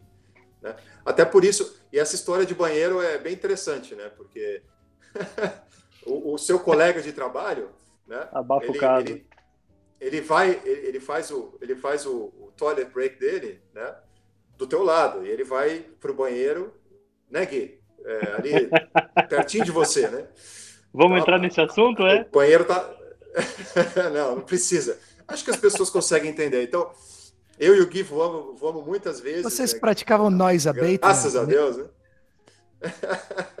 Olha, é, nem sempre, viu? Nem sempre. Mas, é, mas na, na, verdade, não, não, existe, não existe assim, muita diferença entre voar avião menor um avião maior. É, é mais é, o espaço, ele realmente faz diferença na ergonomia. É, isso para voos mais longos, né? No 737 aqui na, na, empresa que eu trabalho, a gente faz voos de até sete horas. E, e, e, já, já, é um, um, tempo muito, muito exaustivo para voar um avião do tamanho de 737. pela ergonomia da cabine, né? Você não tem espaço para se esticar, você não tem espaço para é, dar uma alongada, né? Nem para quando fala. Deixa eu complementar uma coisa, por exemplo. É, por exemplo, do 320 para o 380, é, em termos de pilotagem, eu concordo exatamente com tudo que o Conrado falou até agora. Que né, família Airbus toda é aquela velha história, side stick. Então, se tu voar um 80 na final, né, descontando só um pouco a, a questão do flare, né, da, da, altura que tu vai fazer o flare, que pelo, pelos livros ali no, no 80 é em torno de 40 pés, mas, por exemplo, um cara que voa um, um 21, um, um 19, 20, 21, quando ele transicionar para o 80, a partir do momento que ele fez o after start, é praticamente tudo igual. Então, né, só muda isso. O que, que, que tem de, de, diferente operacionalmente, eu acho que é válido falar, além dessas questões do gerenciamento? É a tua envergadura, né, que é, é você ficar atento aonde tem os notans, e aonde que você vai passar com a sua asa ou não, né? Que essa é uma diferença quando você, né, você é uma categoria Charlie, né, no, no caso do 37, né, para passar para uma categoria Echo ou uma categoria Foxtrot, às vezes a tua companhia vai né, desenhar cartas. É, pô, a gente está divagando um pouco sobre ser expat, né, mas tudo bem. É, vai desenhar cartas né, coloridas para onde você pode taxiar ou não. Aí tem a questão de quanta potência você vai usar para taxiar, porque você tem muito combustível para você fazer um long haul, um, um, voo longo, você vai, às vezes você tem que cuidar com o tanto de combustível. Né? Aí vem essa questão da inércia que o João falou antes, que é você tem um perigo de, de jet blast, né? de não soprar as coisas, derrubar as coisas lá atrás do teu avião. E, e aí o resto, eu acho que é só isso. Mas posso, é posso só fazer um, fazer um adendo? uma coisa que me chamou muita atenção quando eu saí do Embraer pro, pro 767 era que, cara, o Embraer a gente voava em praticamente todos os aeroportos do, do, do Brasil, operava em tudo quanto é lugar, ah, qualquer é pista pequena operava, é, é, é, com, com peso, ah, né, overweight landing, qualquer coisa assim, era praticamente nulo, né? E quando eu comecei o 767, cara, a gente decolava para fazer um voo longo. Primeiro é. que você não podia pousar porque estava overweight landing, Sim. né? Tudo bem, lógico, numa emergência vai pousar overweight, né? Mas enfim.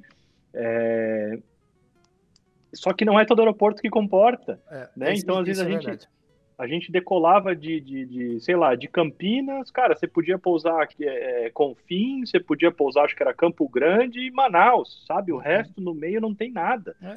Então, se você tiver uma pane, né? Imagina um 747 voando no Brasil. É, cara, ele pode pousar em três aeroportos, é. sei lá, quatro talvez, entendeu? Dependendo da, da, da empresa. É. Então, isso, Mas, isso, isso deixa, eu só, eu... deixa eu só colocar uma, desculpa, colocar uma coisa assim, bem, porque a gente está falando sobre piloto expatriado, né? E obviamente que a gente pode falar as diferenças técnicas, assim, é, a gente pode falar duas horas sobre as diferenças entre voar um avião menor, seja ele um ATR, um 737, um, um 747, um. Adendo para a segunda né? edição do podcast já, tá? Já fica linkado, então. Oh, fica a dica. Mas eu, eu acho assim, para quem está iniciando, né? que esse é o nosso foco aí, né, da, do, da conversa, né? Quem está iniciando na aviação ou quem está é, interessado é, em, em, em, aplicar para uma empresa estrangeira, né? É, vendo o título do, da chamada do podcast, né? Meu amigo, se o cara chegou até aqui, acho que ele está interessado mesmo. Ou é porque ele acha é, que o Guilherme é, é bonito. Verdade. É verdade. E é, né? E é. ah, para. Mas eu acho assim príncipe, que... É o príncipe que... de Manaus, né? É, tem história. Tem Fala, história. Conrado. A gente, a gente conta essa. Não, acho melhor não, hein? Mas assim, é, eu acho assim que uma coisa que a gente tem que ter em mente, é, especialmente quem está é, pensando é, na carreira, está começando a carreira, está pensando em ir para fora e tudo, é, é, tentar tirar um pouco a emoção de lado, né? Hum. É, você voar um, um eu já falei um pouco sobre isso antes, voar um 737 ou voar um, um 777 é mais ou menos como você comprar um, um golzinho mil, né? E aí você tem dinheiro para comprar um, um, uma Ferrari, sabe? É, você fala, pô, eu compro ou não compro a Ferrari, né? Tem gente que compra a Ferrari e depois de um certo tempo fala, tá, tá bom, é legal, mas no fim é a mesma coisa do golzinho que eu tinha lá, me leva de A para B, né? Entende? É, eu acho que não é, o, não é o tamanho do avião, o tipo do avião que vai te fazer feliz. Porque é, voar um 380 eu, é, é uma coisa que as pessoas olham e falam, pô, como é que eu vou, né? Como é que as pessoas ao redor de mim vão me ver como um piloto do maior avião do mundo? Né? É uma coisa imponente, né? Mas você tem que ver que o equipamento que vai se adequar àquilo que você quer na vida, né? Seja ele um, um ATR ou, ou um 380.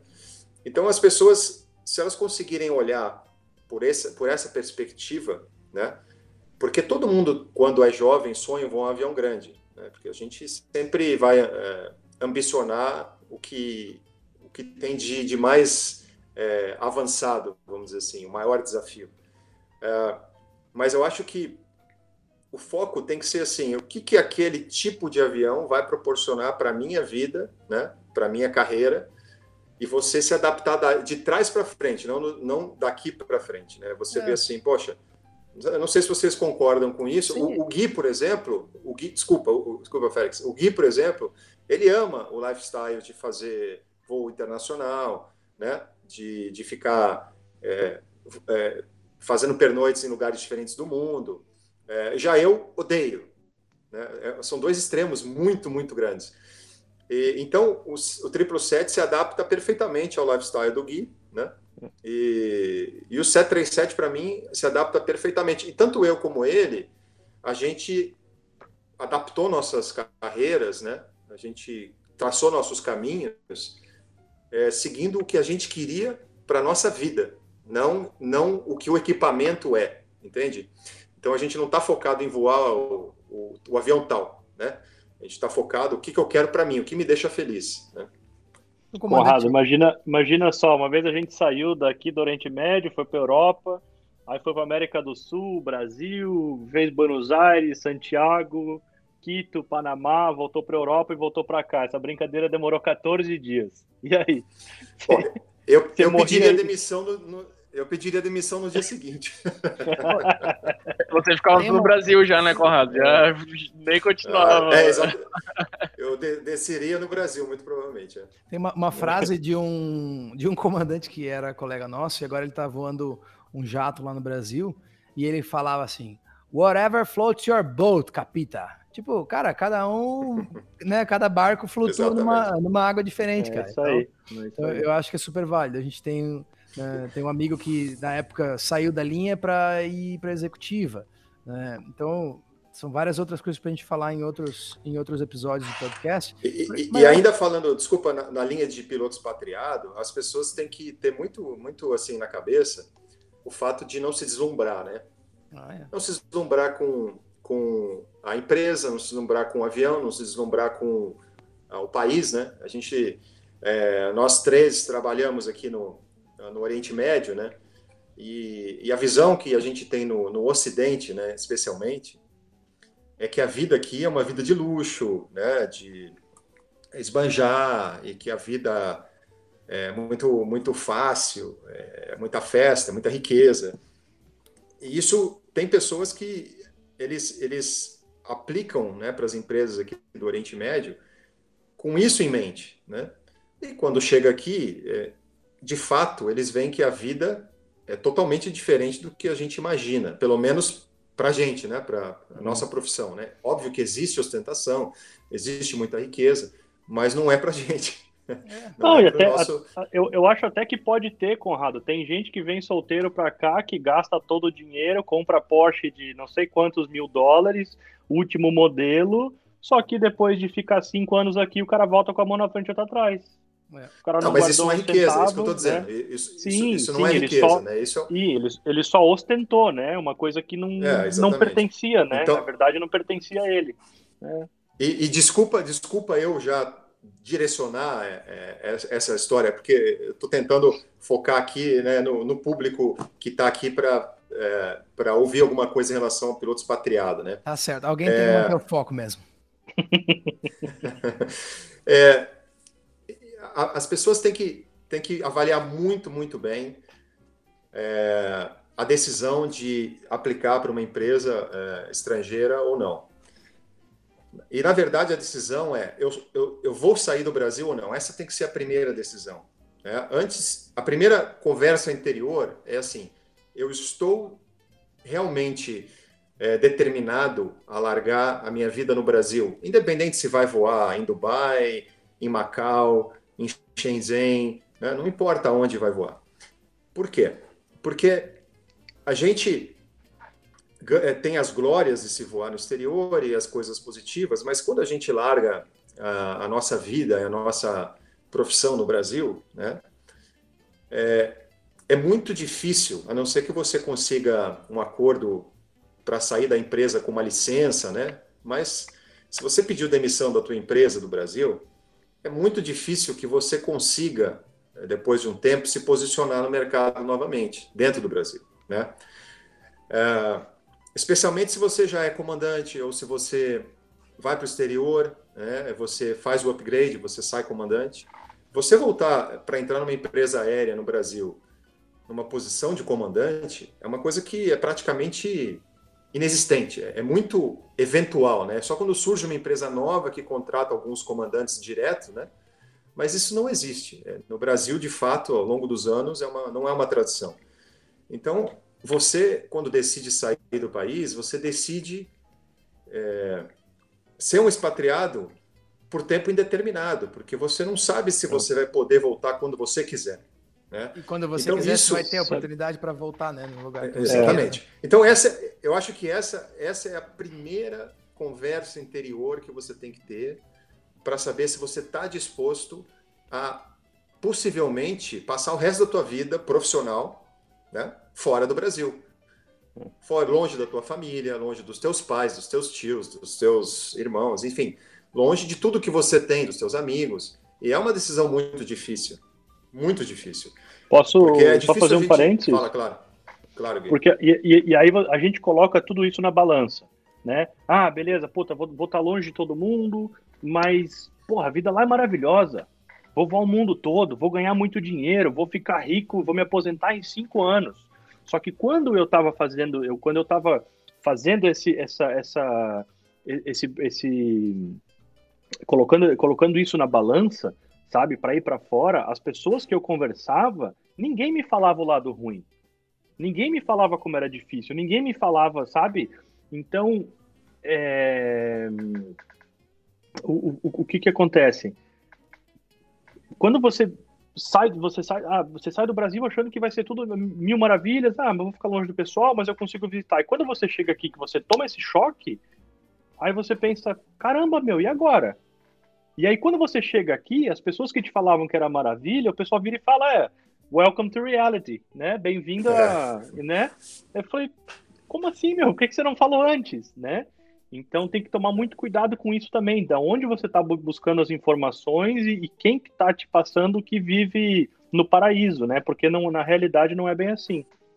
E a gente conhece, assim, é, além disso, porque assim, a gente pensa, como, como a gente já comentou anteriormente, né, a gente foca muito, muito, muito na nossa vida profissional, é, e, e, especialmente se você já, já tem um relacionamento, é casado, né, ou, ou pretende ca, casar para vir trazer a tua, tua namorada, tua noiva né, para o exterior.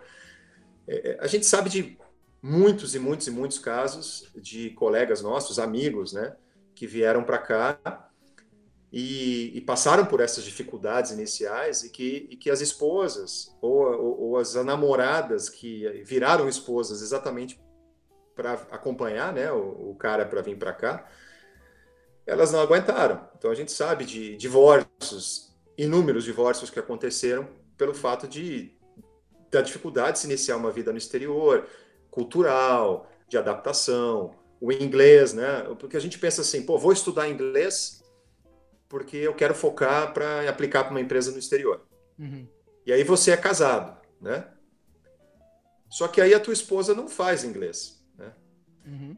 E aí você vem para cá com inglês legal e vai voar 14 dias lá para ao redor do mundo. E a tua esposa fica sozinha, sem falar um A de inglês, né?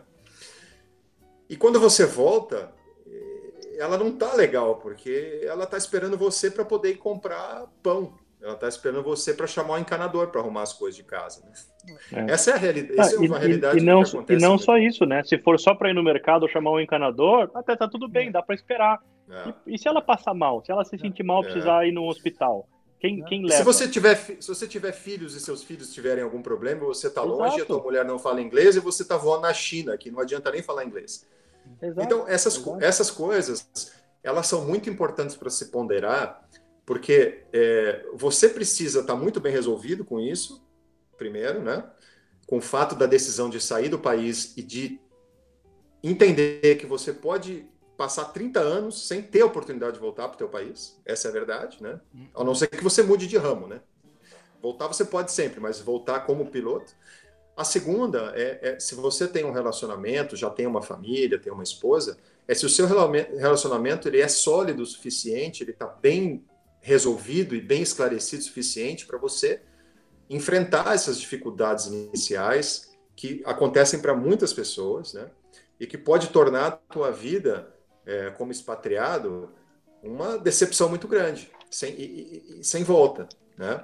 Mas você tendo tudo isso bem resolvido dentro de você, dentro do teu relacionamento, o futuro, é, é, é morando no exterior, ele tem muitas oportunidades também.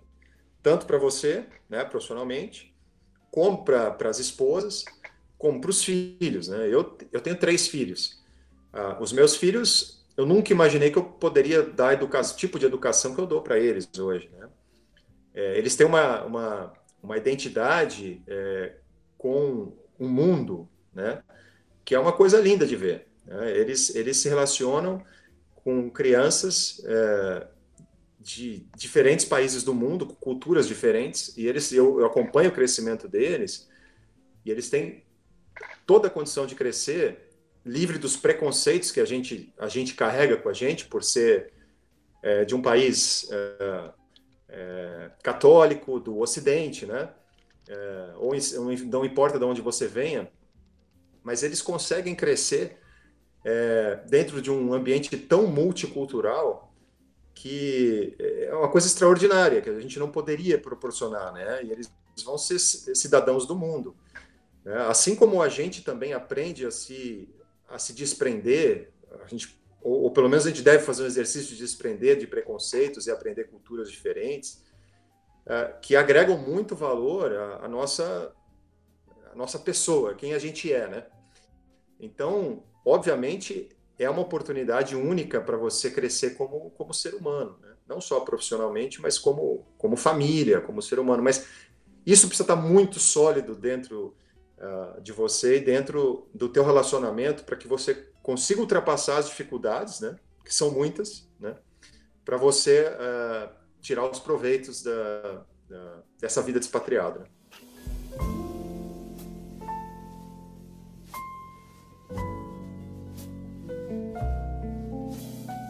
Então, vamos lá, falando, como tu já falou de, né, das dificuldades e das, dessas questões de você ter que é, criar as suas, né, ponderar os seus prós e contras e, e levar a sério como que esse processo vai ser bom ou ruim para você, né? O que que vocês acham que vocês deveriam, que vocês poderiam dar de conselhos para o cara que realmente quer? Vamos dizer que o cara, ele sabe que ele quer voar fora e ele quer se preparar e vamos atingir o nosso público-alvo agora, né? O cara do farol de pouso lá que está fazendo o seu o início da sua carreira e ele tem o objetivo dele de chegar num, num wide é, internacional expat. O que, que vocês recomendam para esse cara, para esse cara sair hoje do nosso podcast e falar assim, cara, aprendi alguma coisa?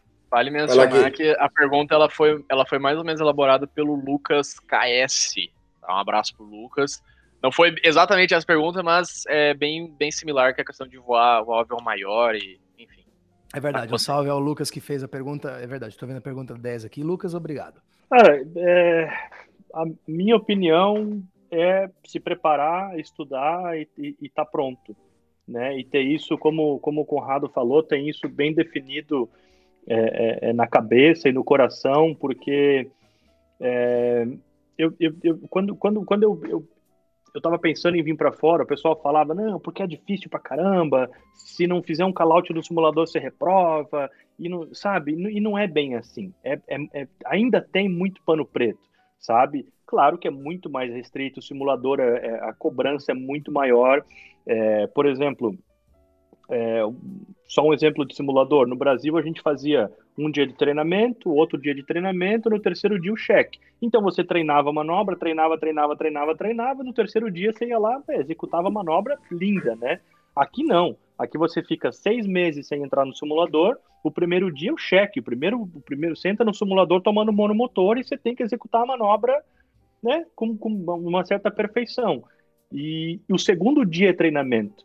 Né? Então já começa com essa diferença. Só que isso não é, não é, é, é, é coisa de outro mundo. Você tem que estar tá apto. Se você se você está ali é porque você está apto a pilotar o avião e executar aquela, malo, aquela manobra. Eu, eu né? acho isso legal no sentido do, do né, de garantir que todos os pilotos estão a todo momento uh, certificados de que eles sabem fazer um, um engine failure, né? Eles sabem fazer isso, uma, Uma, uma, falha de motor sem precisar treinar antes. Por quê? Exato. Porque a pane, a pane no, no dia a dia da rotina lá, ela não vai escolher o, o momento certo que você quer para tomar a pane, né? Então, assim, isso eu acho bacana. Eu lembro lá na época do táxi aéreo lá, que às vezes a gente saía de Jundiaí de manhãzinha cedo para ir para Guarulhos pegar o malote, aí um dos guris tipo, puxava um pouco o, motor do, do Senecão lá, né? Não, não cortava na mistura, só um pouco. A, a, é, pô, pane agora de manhã cedo, assim, tu acha que a pane vai esperar, tipo, três da tarde, agora tá bom, né? Não, isso, então, eu acho que isso, isso é legal, né? Mas agora, como, né? Até mais uma vez, se o cara chegou até aqui no podcast, talvez ele, ele tenha interesse em saber como se preparar, é, Gui, o Conrado agora, diz como é que tu se preparou então, Conrado, para vir para fora? Olha, eu, acho assim que o mais, o mais importante de tudo é você se fo focar no inglês desde cedo, desde o, sabe? A, a, gente vê muita muita gente que rodou na, nos assessments aqui no exterior por causa do inglês. Piloto extremamente capacitado, caras excepcionais, caras que você sabe que seriam excelentes pilotos aqui e, infelizmente, por causa do inglês, não passaram na entrevista. A gente sabe disso. E a gente sabe também de vários casos de caras que conseguiram passar na entrevista e que não deram conta do recado por causa do inglês, seja no treinamento ou seja depois na rota, né?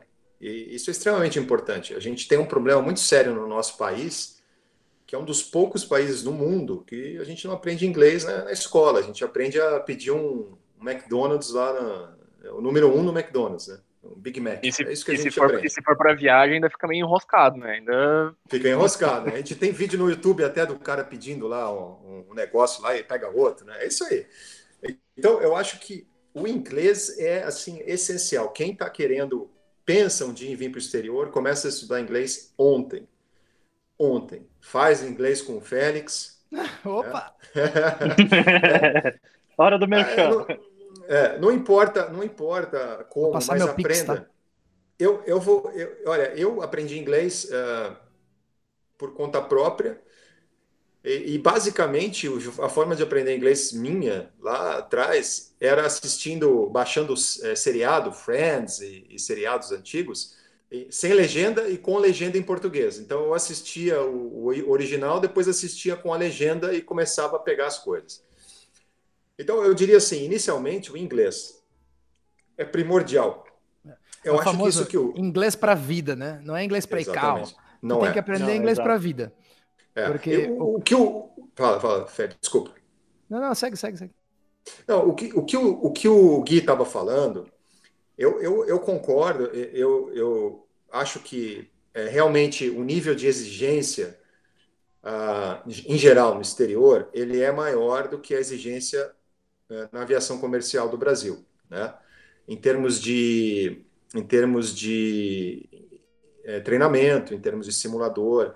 Agora, é, se você, se você tem é, capacidade de ler, tem capacidade de sentar e estudar, né?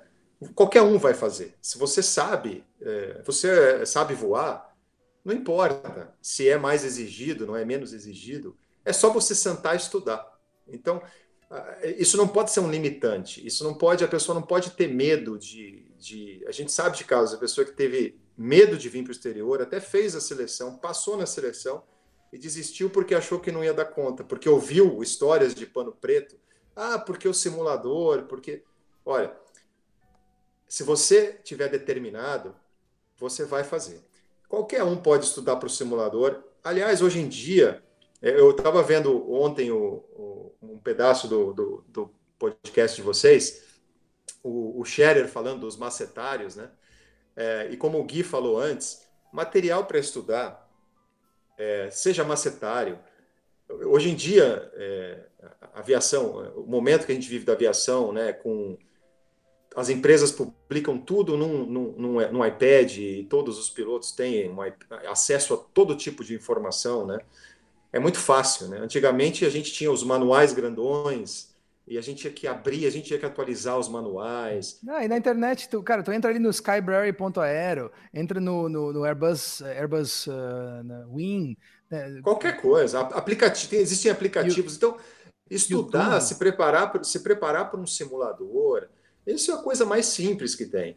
Né? a base. Pro... Desculpa, Conrado, só para não, não, não, sair do, do, que você falar de material. Eu, recentemente eu estava estudando para. Recentemente, dois, um, dois anos atrás, existem inúmeros sites que têm as provas, os, como que são feitas as provas, as Sim. questões que já caíram, né? Por exemplo, Latest Pilot Jobs é um site de. Ele mesmo que é tem de inúmeras empresas, então tem todos os processos, como que funciona, é, questões, né, como que é a entrevista, como que é a psicotécnica, então tem muito, muito material disponível. Né? É, é isso aí, mas, é, João, é, o, o, que eu quero colocar aqui é o seguinte, é, você, a gente vai, a, a, gente vai se preparar para cada etapa, né? A, a seleção é, é a primeira etapa, né? Então o cara vai é, nos sites, nos aplicativos, vai pegar os macetários e vai se preparar para a seleção. Ponto. Acabado isso, né, ele passou na seleção, ele vai se preparar para o treinamento inicial, para o ground school, para o equipamento que ele vai voar, ele vai se preparar para o simulador. Passado isso, ponto. Ele vai se adaptar à rota, ele vai fazer o simulador, e vai ser sempre assim, a tua vida na aviação vai ser sempre assim. O mais importante de tudo, se você quer voar no exterior, é você ter um inglês de nível avançado. Em segundo lugar, em segundo lugar, é você ter na cabeça de que você vai ter que estudar. Independente da fase, se é para o assessment, se é para o simulador, né? ou se é para você fazer um upgrade. Né? É, o, o, upgrade é, no exterior é outro tema aí também, né? É, você é, sair fazer um da posição. episódio sobre isso. É, você fazer um, é, esse vai ser legal, esse, ser, esse eu quero participar. É, você fazer um uh, sair da posição de copiloto para a posição de comandante no exterior, é, talvez seja a maior diferença em termos uh, de exterior e Brasil que a gente tem na aviação, né? Porque é, entrar na empresa, seleção. Hoje em dia, todas as empresas no Brasil fazem seleção com, com psicotécnico, dinâmica de grupo, né? simulador e tudo. O inicial é um ground school inicial, você aprende o equipamento e tudo. Mas o nível de exigência num, upgrade no exterior, aí é outro nível, né? Aí é, é outra história. Mas, de novo, qualquer um é capaz de fazer, mas a gente tem que estar comprometido com a gente mesmo de que a gente vai se dedicar, que a gente vai estudar, né? E qualquer um pode fazer, qualquer um vai chegar lá, né? Mas o, a, a, base de tudo é, nesse processo todo é ter um inglês muito bom. Isso vai te ajudar também, obviamente, no teu treinamento, vai te ajudar no seu simulador, né? Vai te ajudar é, na, dividir a cabine e dar risada na cabine. Eu lembro que uma coisa que eu, eu voei com um, um grande amigo meu antes de sair da ABSA e vir para o exterior. E ele tava falando, porra, cara, pô, eu não acredito que você tá indo, cara, vai ser muito ruim deixar de voar com você, né? E eu falei, cara, vai, o que eu mais sinto é que eu vou para o exterior e eu acho que eu não vou ter esse ambiente de cabine que eu tenho hoje, que a gente dá risada, que a gente se diverte, que a gente bate papo e tal. E depois eu cheguei aqui e eu vi que graças a Deus, o meu nível de inglês é, já era bom, que me proporcionou a elevar esse nível de inglês num ponto que eu tenho exatamente as mesmas conversas, risadas, né? E, e, então a mesma a mesma tranquilidade, os mesmos, os mesmos tipos de relacionamento que eu tenho hoje voando no exterior e falando inglês, contando piada e tudo. Então, era, é, era isso que eu, é, é muito, é muito que eu ia falar. Você está bem na cabine enquanto você está contando piada em inglês. Aí sinal que você chegou Exatamente. lá. Exatamente. Então, que você é comandante, então, tá né? o copiloto ficar contando piada, não conheço. Mas o comandante pode rir da piada do, do, do o copiloto pode rir da piada do comandante. Se ele não souber inglês, ele não vai saber a hora de rir. Ele, ele, pode, ele pode não, ele tem que rir da piada do comandante, né? Não, mas ele tem, mas ele tem que saber a hora de rir, a hora que a piada acaba. Tem que entender a piada. Entendeu? Verdade. Rapaz, eu acho que a gente chegou, uh, chegou nesse no final desse assunto trazendo o que o pessoal queria ouvir, né? Eu, eu acho que foi, foi muito interessante. Então, é, eu queria trazer a nossa, a nossa reunião aqui para o final, eu acho que com essa ideia, essa ideia do que o cara precisa fazer, do que, que ele tem que ter na cabeça, e né, para não ficar muito repetitivo com, com as coisas que eu já falei no, no episódio anterior, mas eu acho que é um bom tempo para o cara entender que a aviação vai retomar e que é melhor tu fazer uma preparação com calma, né? Do que tu fazer uma preparação. Ah, três meses, agora eu tô aqui voando 320 vou preparar, vou sair. Não, começa isso com bastante calma, né? Com bastante tempo.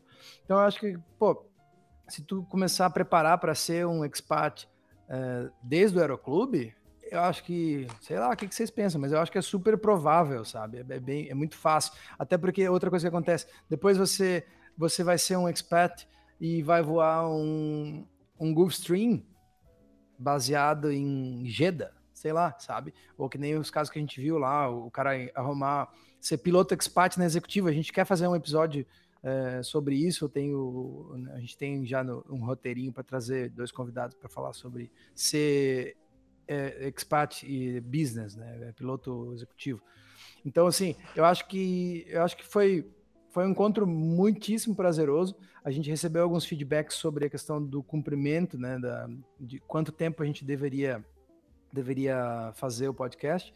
Então, assim, eu estou muito feliz e eu queria deixar a porta aberta é, para vocês, para vocês voltarem, para a gente continuar é, discutindo vários desses assuntos que são muitíssimo relevantes e para a gente poder picotar um pouco mais, falar sobre o upgrade, né, falar sobre como é que é, é a, a, transição, a gente né, falar sobre ah, como é que é o, o, o, Oriente Médio durante o Ramadã, que a gente não conseguiu falar tudo.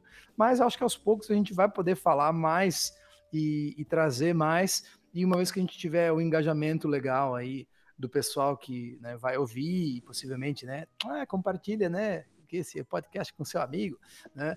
Se tipo, quanto mais pessoas estiverem engajadas, mais perguntas a gente vai ter, que nem a do Lucas e do, do João Pedro Santoro, que perguntou sobre né, o que deveria saber para um check em rota, que basicamente é o que a gente tem que que a gente já falou antes, né? Você ir para dentro do livro e pronto.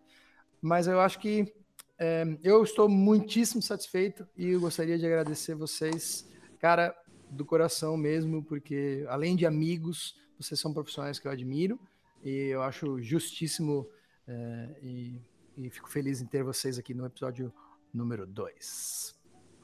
Legal, legal. É, só uma consideração final aqui, Feliquito.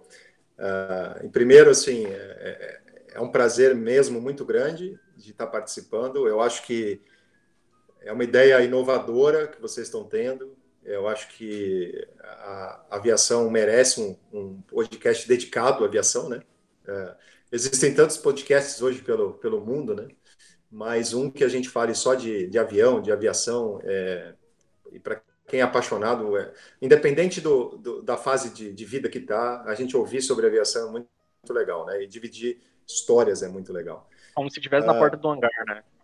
Exatamente, exatamente. E, e sobre, sobre é, a última consideração também sobre a vida de expatriado, é, eu acho que as pessoas não podem ter é, medo, né? As pessoas têm que focar, é, ser muito racional é, e, e, colocar no papel é, realmente quais são os passos para chegar onde, onde ele quer chegar, né? Que é possível, né?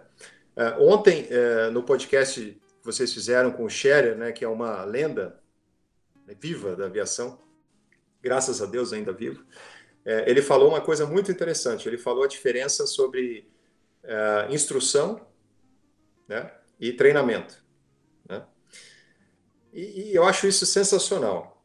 E quando você vem para o exterior, você percebe muito, muito, muito bem a diferença de instrução e treinamento. Né?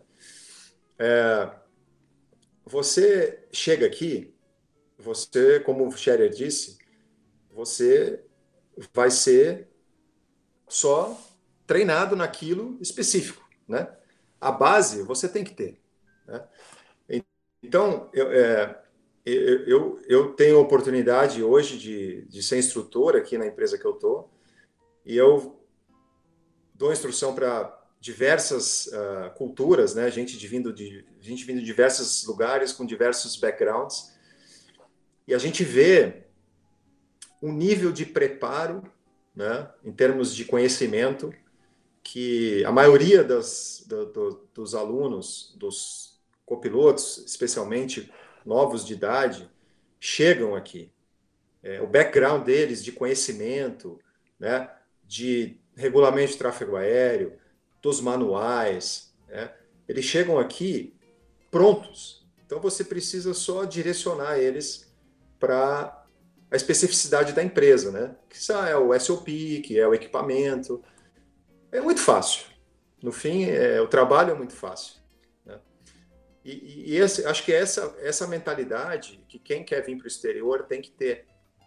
Não se contentar com o que a empresa atual ou a aviação no Brasil geralmente exige de você. Né? É, que, não estou dizendo que aqui é melhor ou pior. Estou dizendo que, normalmente, o nível de exigência, em termos de conhecimento geral de aviação, é maior no exterior. Né? Então, se você está focando alguma coisa é, além do, do, do, que você vive hoje, tenha isso em mente. Não se limite ao, aos manuais da empresa, procure, vá no Google, é, poxa, leia FAA, né? leia coisas da EASA, leia sobre cultura aeronáutica, que quando você chegar no exterior, você vai ver que a tua base ela é sólida e você vai aproveitar muito o teu tempo e a tua instrução, né? Na verdade, o teu treinamento, né? Ninguém vai te dar, ninguém vai, ninguém vai te colocar a colher na boca, né? Como se fala aqui. Ninguém. O cara vai falar assim, ó, você é piloto, você entrou aqui, você tem já uma carteira, né? Você é, já tem pelo menos, sei lá, é, 1.500 horas, 2.000 horas. Então, você assume que o cara já sabe muita coisa. Ele só precisa aprender os procedimentos da empresa e a especificidade do avião. Se você está com um gap grande né? ali, das rotas, das áreas rotas, que é. você vai voar, faz a, a restrição da, de, uma, de, rotas da África, monções, é. Ou é. vai, vai, fazer um curso de, de cruzamento do, do, Oceano Atlântico, operações Exatamente. etc. É, mas, mas se você nunca estudou sobre uh, espaço aéreo, se você nunca estudou sobre, uh, sobre regulamento de tráfego aéreo no exterior, né, para voos internacionais, cara, a tua vida vai ser difícil. Mas se você se preparar, vai aproveitar, vai ter uma vida legal e, e, e, e voar no exterior e trabalhar no exterior é, é uma coisa, assim, uma oportunidade única. Eu toda, como eu disse no começo, para fechar, eu toda vez que eu, eu, eu tenho o sonho de, de, de, de estar tá no Oriente Médio, né, é, já há muitos anos, né, 20 anos, e, e toda vez que eu faço uma aproximação uh, em Dubai, e eu vejo aquela paisagem, né, daqueles prédios do Burj Khalifa e de tudo que a gente conhece da, uh, da arquitetura de Dubai, todas as vezes eu me emociono. Não tem uma vez que eu não me emocione, né, porque era o que eu queria e, e, e, é uma, uma coisa muito, muito legal de viver. Eu acho que quem tem esse sonho não desiste, se prepara que as portas vão estar abertas para todo mundo, se Deus quiser, muito em breve no mercado da aviação, tanto no Brasil como no exterior. Obrigado pela oportunidade aí, pessoal. Valeu. Valeu. Vou, vou, Vou só complementar o que o Conrado falou agora. Falou bonito. É... Hã? É, e falou bonito. Falou bonito, falou bonito. Só complementar uma coisa que me chamou muita atenção aqui, quando eu entrei no, no meu primeiro avião, no Embraer, é, o instrutor fazia, sei lá, quatro etapas antes, você só era pilot monitoring, e no 67 também, você ficava lá de pilot monitor, vendo o cara decolar e pousar, e depois do simulador, quando eu entrei aqui no 777, a gente chegou no avião tal, começou a preparar, falou, ah, então você faz etapa aí. Aí eu falei, como assim fazer etapa, cara? Eu nunca, nunca nem entrei no avião. Ué, não, vou aí, sabe? A gente já sai taxiando, já sai voando, faz o primeiro pouso, sem nunca ter entrado no avião. Então, é mais ou menos isso que o Conrado falou. Você já chega aqui pronto, né? Você já, você já não está aqui na, na, na, na para o teu treinamento inicial. Você já chega aqui piloto, com experiência, com hora, e é mais ou menos isso. Você tem que chegar bem, bem preparado, né? Então, o estudo e o inglês é, é, é realmente a base de tudo. E, cara, queria agradecer também, muito obrigado pelo convite. Acho que duas horas nunca passaram tão rápidas. e faltaram tantas histórias, né, cara, de fonia, de voo, de pernoite, de. A gente podia ficar aqui 10 horas falando que ainda ia, ia, ia faltar. Podcast, Sobrou né? umas cinco perguntas que a gente tinha escolhido aqui para falar. É. Não conseguimos falar. Então já, fica, já fica a dica para edição, edição número 2 aí do podcast. Alfa, é. Bravo, edição Charlie. 2, é. Mas é isso aí, cara. Obrigado, foi um prazer. Primeira vez que eu faço um podcast, eu acho, acho sensacional a, a ideia de, de sentar aqui e bater papo de aviação, que é muito fácil para a gente, a gente gosta, é apaixonado pelo que faz, então né, fica, fica muito fácil. E é isso aí. Muito obrigado pelo, pelo convite. Espero a, a edição número 2, então. Sinta à vontade, né? Eu e o João, a gente tem muita experiência de podcast. ô, ô, ô, ô, João, vou te pedir é, é, me ofereço aí para se vocês quiserem é, depois colocar na, na, descrição da bio, que eu nem sei exatamente o que é isso, mas eu vejo todo mundo falar, botar na descrição ali. eu sou velho. Mar, marcar o arroba, é, o Instagram, qualquer coisa aí. Opa, quem quiser. Fique à, fique à vontade, pode quem, falar, falar de vocês aí. Não, não, eu digo, é, não é, eu, meu, meu Instagram é a coisa mais, é, mais sem graça do mundo, mas eu digo, se alguém tiver alguma pergunta, quiser quiser entrar em contato, tiver alguma dúvida, estou à disposição, é, sempre aberto, como desde que eu cheguei aqui a gente faz, como eu tenho certeza que o Félix e o Gui também fazem, né? É, independente de conhecer ou não, ser amigo ou não, a gente está sempre aberto para ajudar e para tirar qualquer possível dúvida que as pessoas tenham. Então, pode marcar ali, estou à disposição e estamos aí. Até a próxima. Pessoal, eu, eu agradeço vocês terem aceito o convite né? Mas eu me sinto aqui como uma, um aluno aqui que tô, tô aprendendo muito. Aprendi muito hoje mesmo. E eu acho que o mais legal dessa conversa que, que a gente teve é que não foram só as glórias que foram contadas. Né? Teve, teve todos os, os, tombos, todos os percalços no, no, meio do caminho. E foi um papo acho, muito, muito transparente, muito verdadeiro. Então, obrigado pela, pela contribuição de vocês. Espero Espero pela segunda oportunidade aí. Muito em breve chamaremos novamente para conversar, de repente, alguma coisa mais técnica, alguma coisa mais, mais para voltada pro, pros, pro avião em si, para a operação no, no, no, exterior. Mas obrigado pela, obrigado pela participação de vocês. Valeu, Com, valeu, Gui. E valeu, João. E valeu você, ouvinte, que nos acompanha. É isso aí. Se inscreva no nosso canal do YouTube. Segue a gente no Instagram, arroba Farol de Pouso. Segue a gente no Spotify também, tá? Farol de Pouso Podcast. O agradecimento está aqui. E obrigado a vocês né, dois por estarem aqui conosco. E obrigado né, ao João por ser o CEO do podcast e o host, organizador do nosso roteiro e tudo mais. E obrigado a vocês que estão aí em casa ou no carro ou fazendo qualquer coisa que vocês estiverem fazendo. Obrigado por ouvir até o final. Deixe seu like e deixe seu share. E até a próxima. Valeu. Valeu, valeu.